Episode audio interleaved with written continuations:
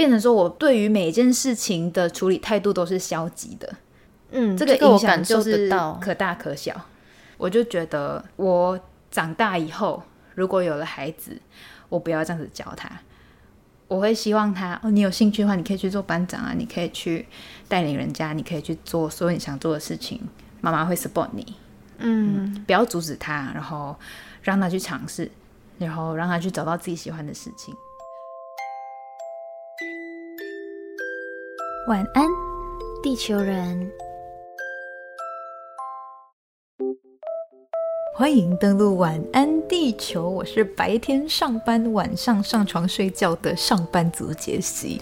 我是白天要工作，晚上要做梦的魔法师雨婷。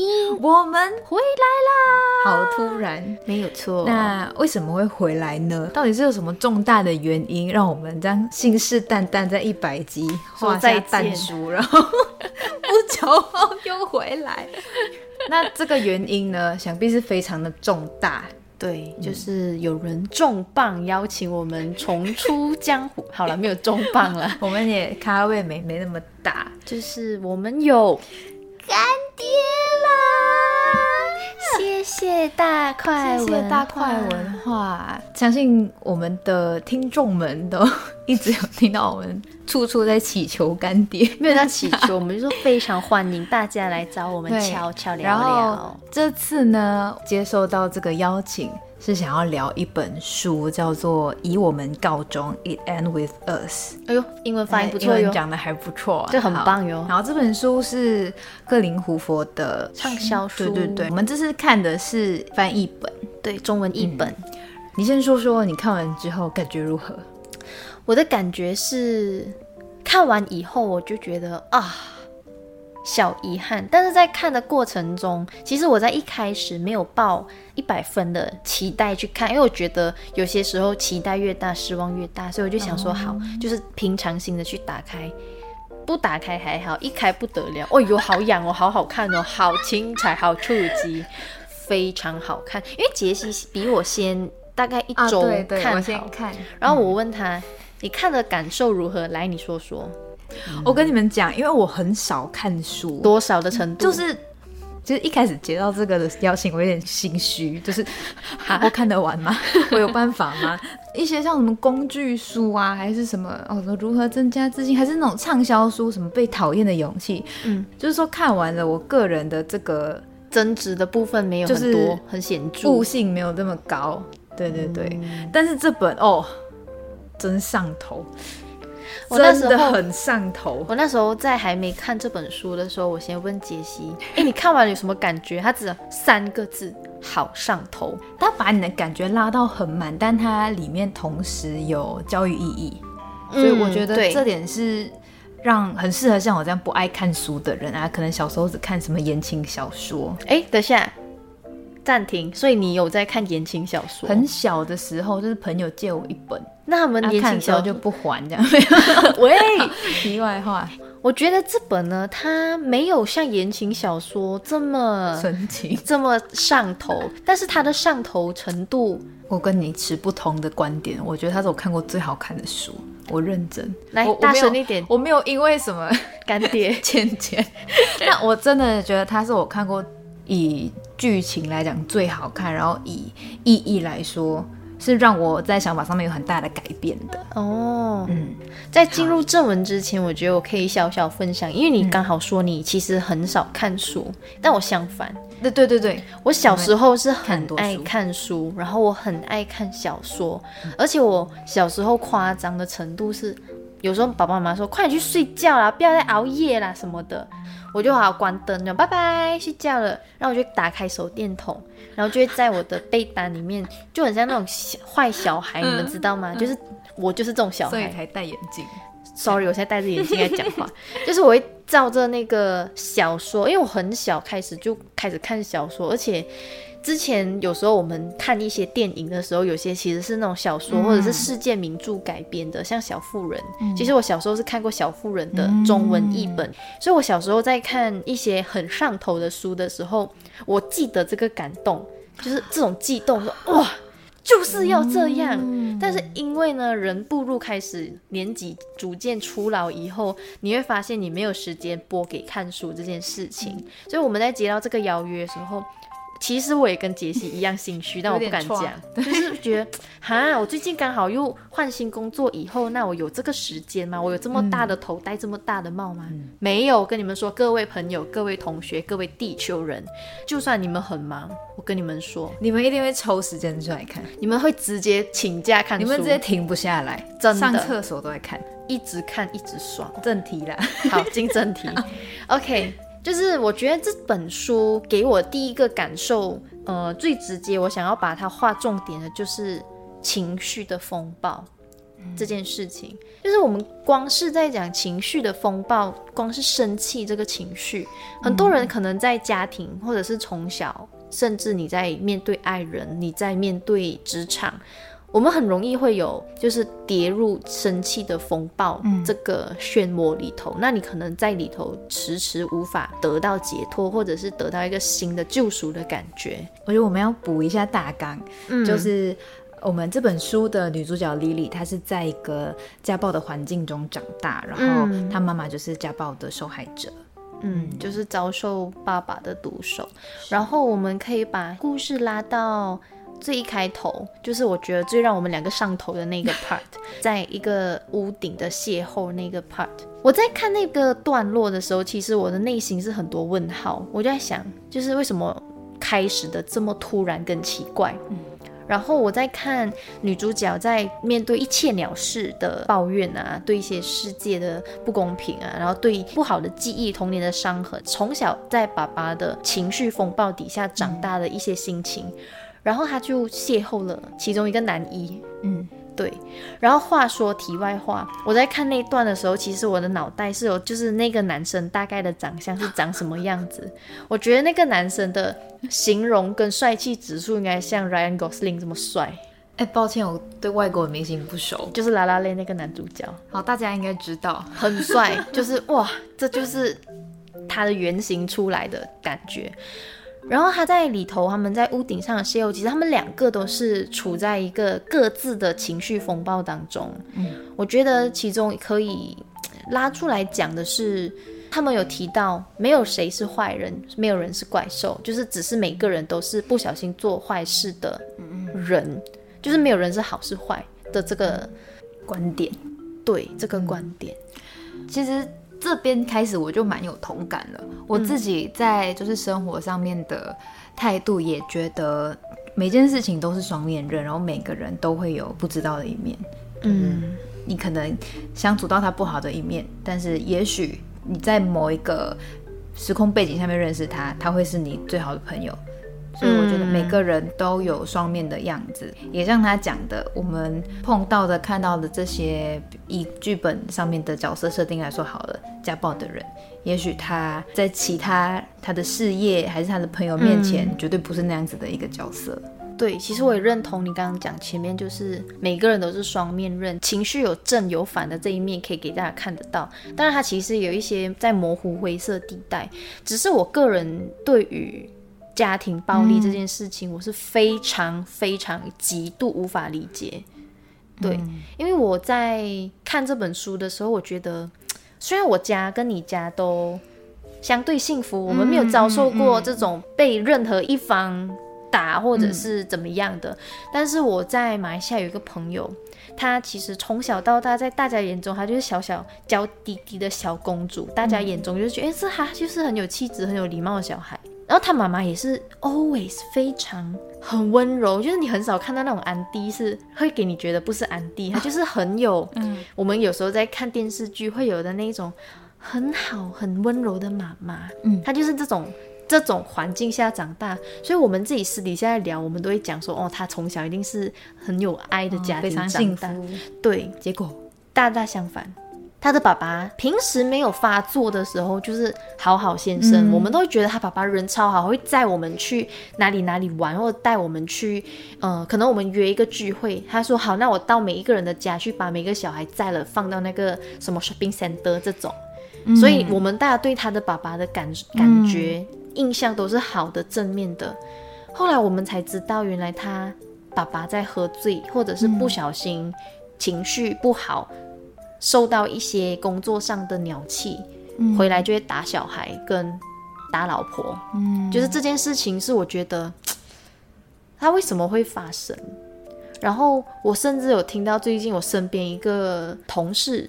然后这个友人呢，他有说他其实在一个不是太幸福跟不是太健全的家庭下长大，让我也想到就是童年的伤痕这件事情，其实是会非常严重影响到一个人以后他面对人生，或者是他在面对下一个阶段，我要不要谈恋爱，我会不会能够成为给人家幸福的那个？因为他现在就会感觉到，我担心我以后谈恋爱会像我妈妈这样。嗯，会变成一个疯子。他用一个开关引号的感觉，疯子。嗯，对他就是点到为止，不多说。所以我就觉得，啊，你长得这么漂亮，你母胎单身很奇怪。他他一开始也讲说没有啦，可能是没有遇到啦。后来他就跟我说，其实有一些家庭背景的因素，这样我不敢。嗯。从你刚刚的这边，我想到两个点想讲，就是其中一个就是我觉得这本书我很爱，前面有讲到，我觉得它真的带给我一些反思跟教育意义上面的影响，是我以前耳闻这些什么家暴的事情，嗯，OS 就是这些人为什么那么傻。我承认，就是一个检讨受害者的心态，然后我就可以，我在心里我是很大声的讲说，如果我遇到这种事情，我一定就是马上就离开，不会再给他第二次机会伤害我。嗯，但是看完了这些，看完了这本书的描述，整个情景，因为这本书。的剧情是 based on 作者克林胡佛他家里的状况，他有经过他妈妈的同意，把他爸爸和妈妈的相处。对写成书，对，所以我才知道原来事情不是那么容易，不是我一个旁观者，我以前看到人家可能受到家暴的这种情况，我可以很大声的讲，为什么他们那么傻，是我一定不会这样，因为我们是旁观者的角度啊，对，所以我觉得这是。从这本书里面我学到的事情，那当然第二件事情就是像你刚刚讲的，嗯，我从来以前都没有想过这些家暴的人在可能他孩子的同学面前、他老婆朋友面前，他是一个好好先生、好好爸爸，对，但是在某一个时刻或好妈妈哦，哦，对，好，嗯。嗯，但在某一个时候，嗯，他就是会有这样子的一个。状态，但真的很想讲细节，但是不行，我要忍住。你们给我去看，你们真的要看，真的好好。另外一个，我觉得这本书带给我的蛮大的意义是，我在一边看的时候，虽然我跟雨婷刚刚都有讲到，我们没有，我们很幸福，没有经历到家暴这个情况，但是我觉得它带给我的反思是，我会开始在思考家庭复制这件事情。就像你刚刚讲到，你的同事他会不敢。就是因为他他妈妈是这样，他担心自己像妈妈一样，他在某个就是童年的背景伤痕之下受到影响，所以担心自己复制这个情况。这件事情有意识到是非常好的。然后同时在我自己的情况来看啦，我小时候就是成长的背景是我妈妈教育我的方式是多一事不如少一事，所以像呃比较像是比如说在班上。不是每年开学大家都会要分职务，然后就要有管钱的什么小财务，然后管班长、管东西的小总务之类的，然后卫生对。然后我小时候我妈会跟我讲，你绝对不要去当管钱的人，因为钱不见了你要负责，你要赔，多一事不如少一事，不要去淌这个浑水。好，然后或者是有一些可能你要主办。毕业旅行的负责人，还是去做什么筹备班服的负责人这些东西，我妈总是叫我不要出头去做这些事情，因为你会揽一些责任跟一些也许风险或者一些祸害祸事在自己身上。嗯，所以变成我其实现在到职场之后，我觉得这件事情对我影响蛮大的。以前不处理没关系，就算你处理了，可能你也不会把它放在履历上面，你也不会整天就是挂在嘴上讲。哦，我很有能力，我带过伴侣，你不会这样讲嘛？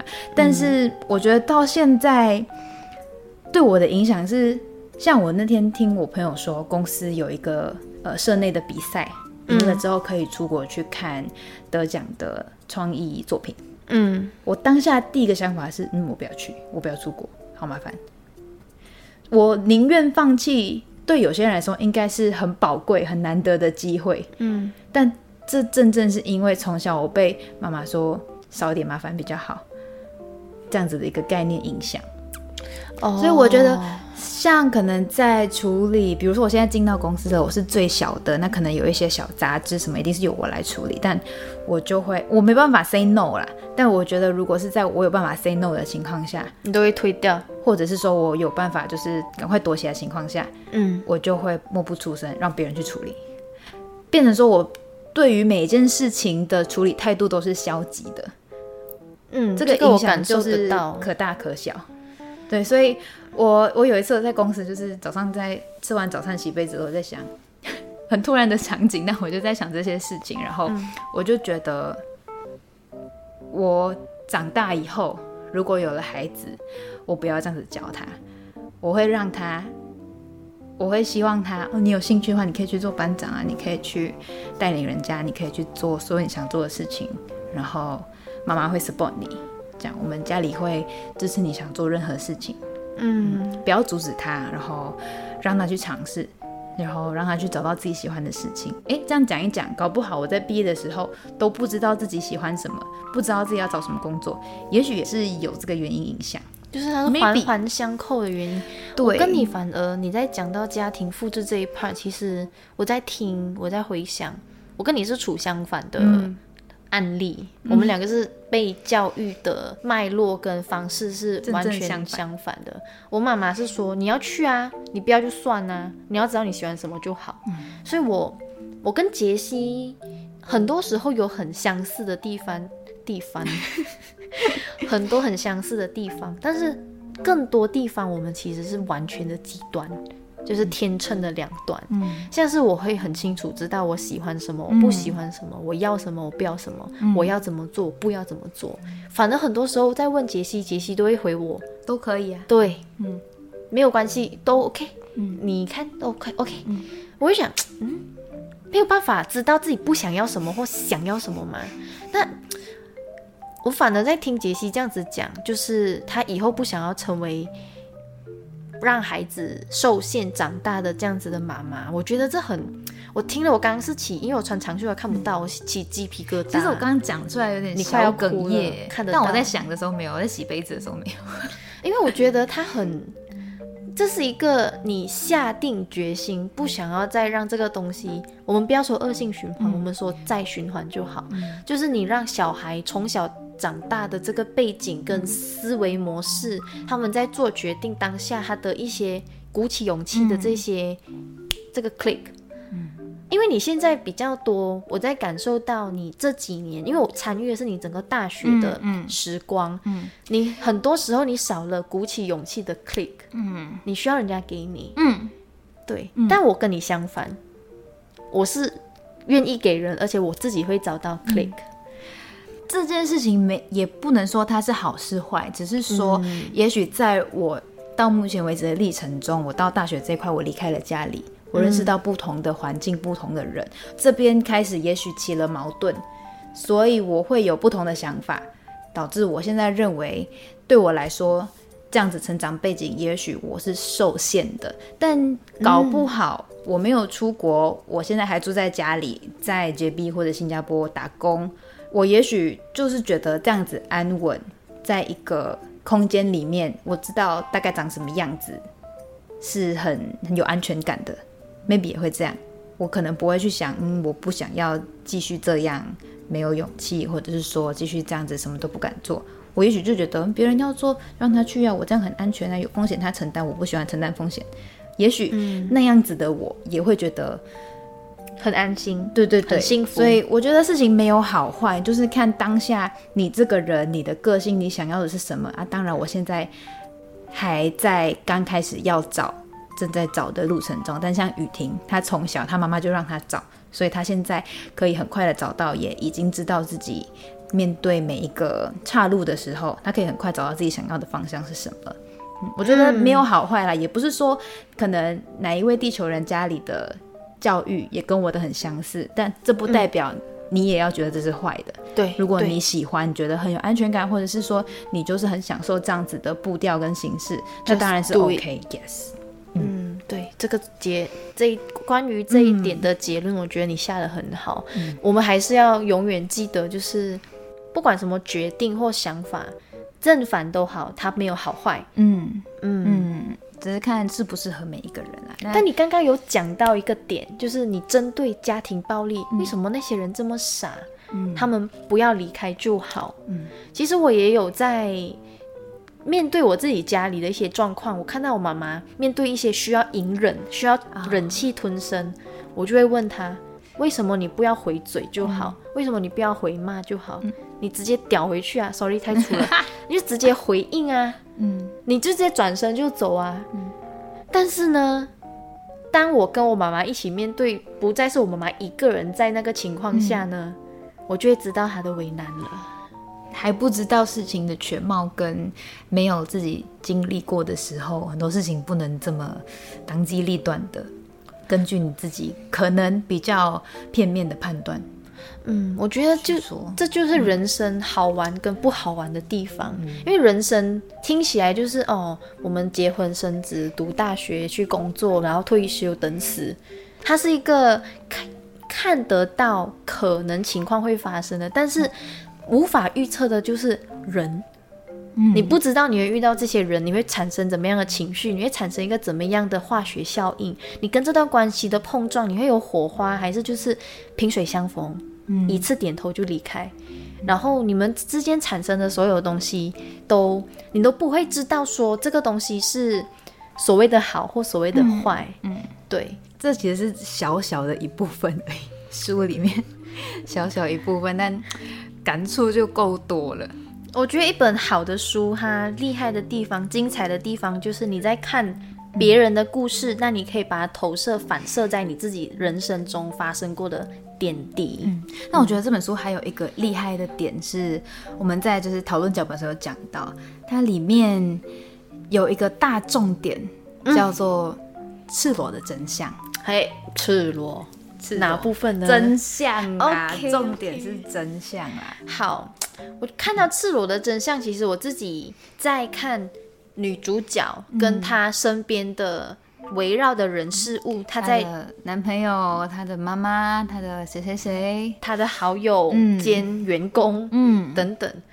我自己也在想，因为有些人会觉得说真相的重量其实是难以承受的，尤其赤裸的真相，因为赤裸的真相它包含了伤害，它包含了直接的、很爆裂的、很难以遮掩的一些你无法直接承受、直接面对的一些。就是真相啊。对，嗯，你能接受赤裸的真相吗？其实我需要对方亲口承认这个真相，我才会相信。我算是有点会骗自己的类型。哦，怎么说？对，比如说我第一任那时候结束的不是很愉快，但不知道有没有提过这个非常的细节，就是呃那时候我跟他的结束是他就突然就不见了啊，当然中间几次为什么刚刚翻白眼？我看到你的白眼。中间有几次他可能想跟我吵架什么，他也会冷战个几天。然后到最后的时候，他是真的就都不回了。那时候我还不死心哦，我还大概持续了一个礼拜，好了也没有很久。我每天都还是会传讯息，我就要看他到底是不是真的不回我啊，还真的不回。对，但我我靠，我那时候一开始在跟他相处之间，我很早就跟他说过，假如你不想持续这段关系，你跟我说，我不会纠缠你，我不会怎么样，我会 OK 接受就结束。我想要一个，这感觉像是我的真相吗？啊，虽然我我觉得某方面是，你也想听到一个答案说，，对我需要明确的答案，我们要结束，你会敢听他为什么要结束吗？我可以不用听，但如果他愿意讲的话，我会很想听。我到现在还是很想听啊，没有了。拨打零一，没有但就是我是一个需要听到真相跟需要听到答案才会死心的人，所以我觉得我会选择去让自己承受这个赤裸的真相。嗯所以赤裸的真相，可能很多人在面对的时候，我觉得其实不只是感情啦，包含人生，嗯，然后包含一些重大决定，你在面对一些岔路，你刚才说的岔路，有些人的决定跟赤裸真相，其实就是会伤害到别人。嗯，那接受的那个人，他能不能接受，我觉得是一个层面的问题。另外一个层面就是需要把真相讲出来的人，他能够承受讲出去的这个重量，承担在自己身上吗？讲吗？你敢讲吗？我觉得最大的其中一个问题，我们可以丢出来让大家去想想的，就是如果你最好的朋友，他的另一半在你亲眼见证下出轨了，你敢告诉你最好的朋友吗？你觉得你要讲吗？对我刚刚在想了一下，因为我刚刚在讨论脚本的时候，我就把这个例子举出来。嗯，然后虽然这样很坏了，就是我在想啊，如果杰西遇到这个问题，我看到老卓就是搂着另外一个女生，我觉得你会讲哎、我会用很多方式暗示你，但我不会直接讲。诶，他出轨，我应该会就是，诶，你最近是不是很少跟他啊、没有啊，还是很长啊。我们每天晚上都吃饭，那你每天晚上都跟他一起待在一起，他没有一个人离开过吗？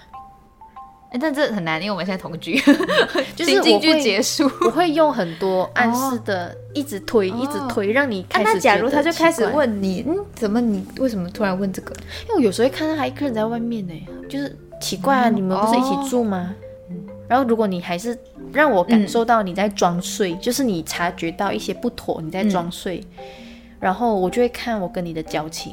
哦，哎，但我觉得你你的方式也算明显了，就是会讲的类型，因为我遮不住啊，母羊座会你知道类型？但是有些人是会觉得我不会淌这个浑水，再见。对对对，而且你不知道你跟他讲的那个人啊，会不会发生这样？你干嘛跟我讲呢？你不讲，我们还好好的。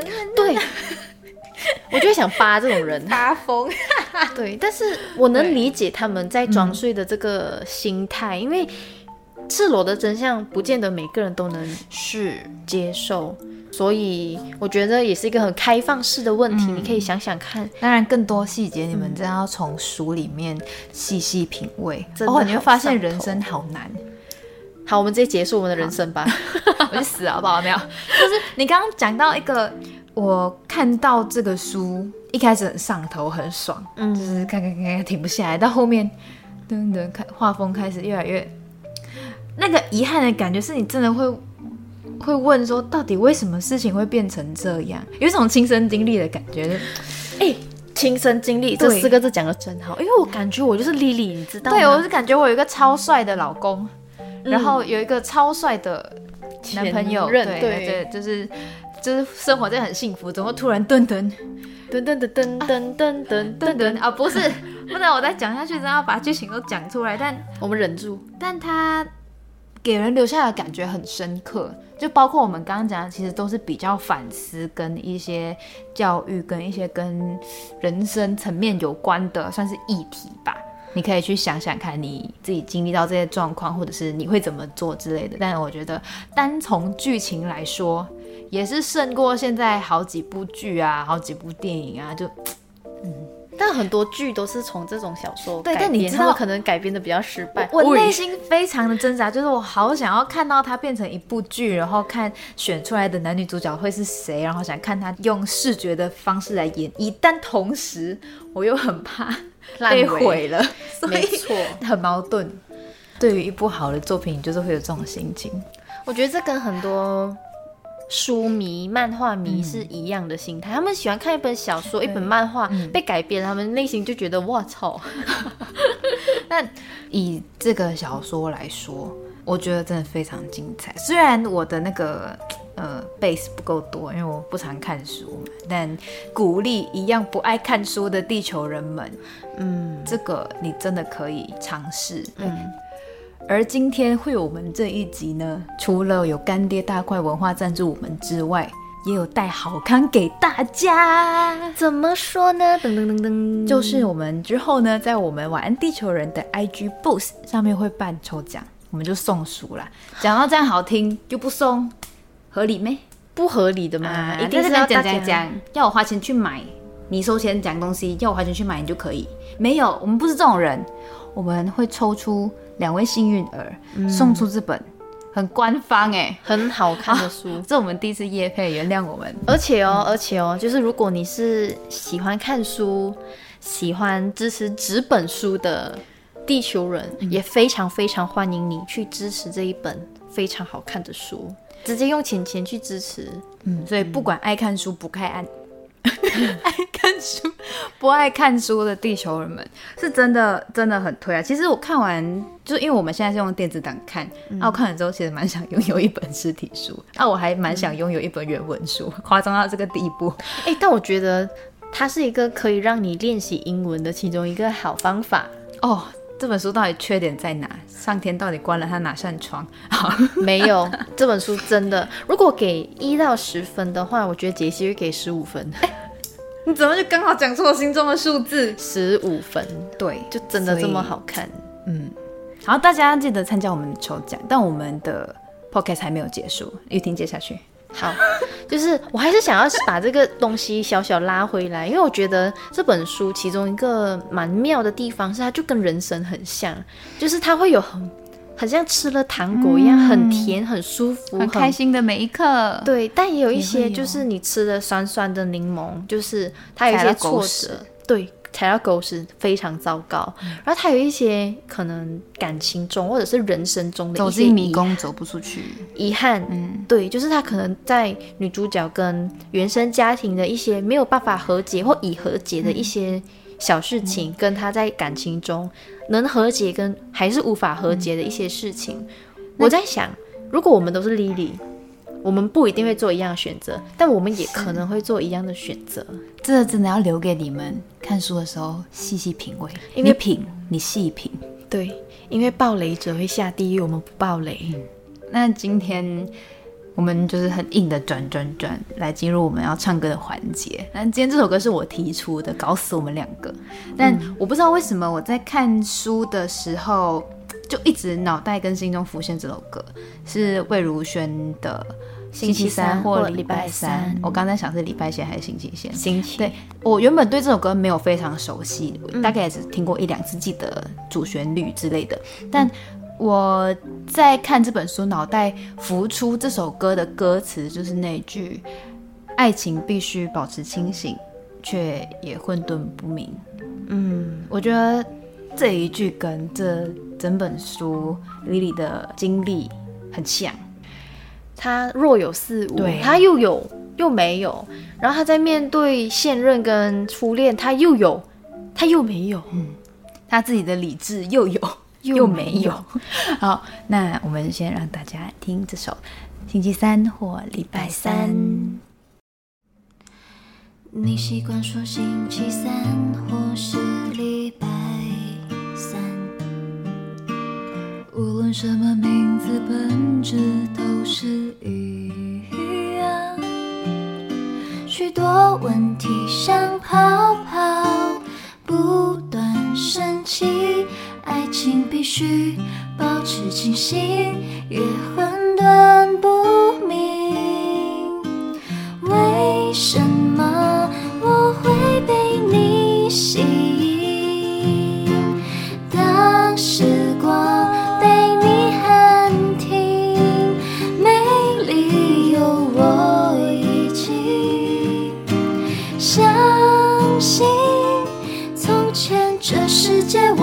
知道，同时有着你，还不太了解你，还不了解，但喜欢你。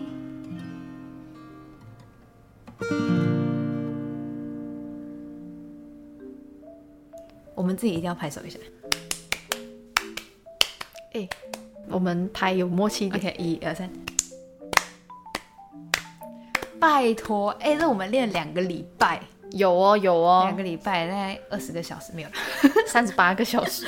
很久。就是，呃，这部野心很大，对我们想聊的东西很多，我们想唱的歌也想唱的非常的对丰富，然后我们合音还想就是每个都要做，结果搞死自己。对，但我们非常用心，也算对得起干爹。对欢迎其他干爹们看到，也可以感受到我们的用心。没错，没错。臭不要脸，但是我们在唱完这首歌的时候，其实我觉得它有一个应该也是跟人生一样的混沌不敏感，就是不了解你又了解你的感觉。嗯，我觉得 Lily 在感情中或人生路上，她其实很多时候也不一定知道自己要干嘛。我觉得其中一个在故事的一开头，他在介绍自己的名字的时候，他其实是负面的。嗯，所以我这让我想到我们之前某次我们在家里客厅，然后我就说哈，我不想要人家跟我的名字一样。嗯嗯嗯，然后杰西就开玩笑说哈，但我的名字很多人很多人撞名什么的。对我我我反正是持，就是我不管是什么名字，我都会感到很骄傲那个。嗯对，所以他在里头，他原本一开始的理念，他是觉得说哈，我觉得我就一辈子就是在行销公司工作就好，不要经营自己。但后来因为邂逅以后，他有一些不一样的当头棒喝，他就觉得说，那我就试人生经历也有一些改变呀。对，我我会把这个点拉出来讲，就是我想要鼓励大家，包含杰西，不要认为自己是没什么，不要认为自己没有用。对，就是不要大材小用了，就是把自己看得不渺小一点，所有不好的事情都会以你这边告终。嗯，哦，这本书你看到最后，你就会知道这个书名的意思。嗯，反正就是去参加我们的抽奖啦，一定要啊抽不到每个人哦的就去买一买啊，没有啦。哎、要还是要买书。真的我跟你说真心推，不是因为收了钱，我说真的。你把钱花出去，你得到的不只是好上头的书，你还会得到好上头的人生观。对，而且再补充一个，来，这样感觉很用力，但我真的很想讲，就是我通常看剧、看书都不会再就是二刷，但这个我真的会再看一次。等我拿到实体书的时候对，快拿到了，，OK，我们去邮局拿。OK，好，那今天这集就到这里，大家请记得留守我们的 IG。好 IG 活动一哦，定要给我猛烈的参与。请问 IG 要怎么找到我们呢？晚安点 Spaceman，大家英文一定会很好，我们讲过一百次了。然后如果晚安 Spaceman 我不会找，我要可以用中文吗？找晚安地球人。没错好，但是哪个智障会这样讲话？我 好啦，呃，还是要回到我们本身的频道来说说，就是这集其实是在我们录一百集之前收到的邀约，感谢然后就有点骑虎难下，没有啦。差不多啦。但非常感谢，所以有这集就是呃 special edition 的一百零一集，然后呃本人杰西还没有做好人生的打算跟那个 click，所以我们还是会休息哦，还在休息中，我们休息到一个舒服的阶段，或者是有一个舒服的价钱的没有，哎、有如果有让我们舒服的干爹，我们就随时一直出 哎来。没有不舒服的应该也是会出来，哎很奇怪，我们要被抓走了，这讲话真的是。警警察来抓对对对，逼捕逼捕。好啦，那再跟大家说一次，今天的晚安地球人就到这边。晚安雨婷，晚安，杰西。晚安地球人。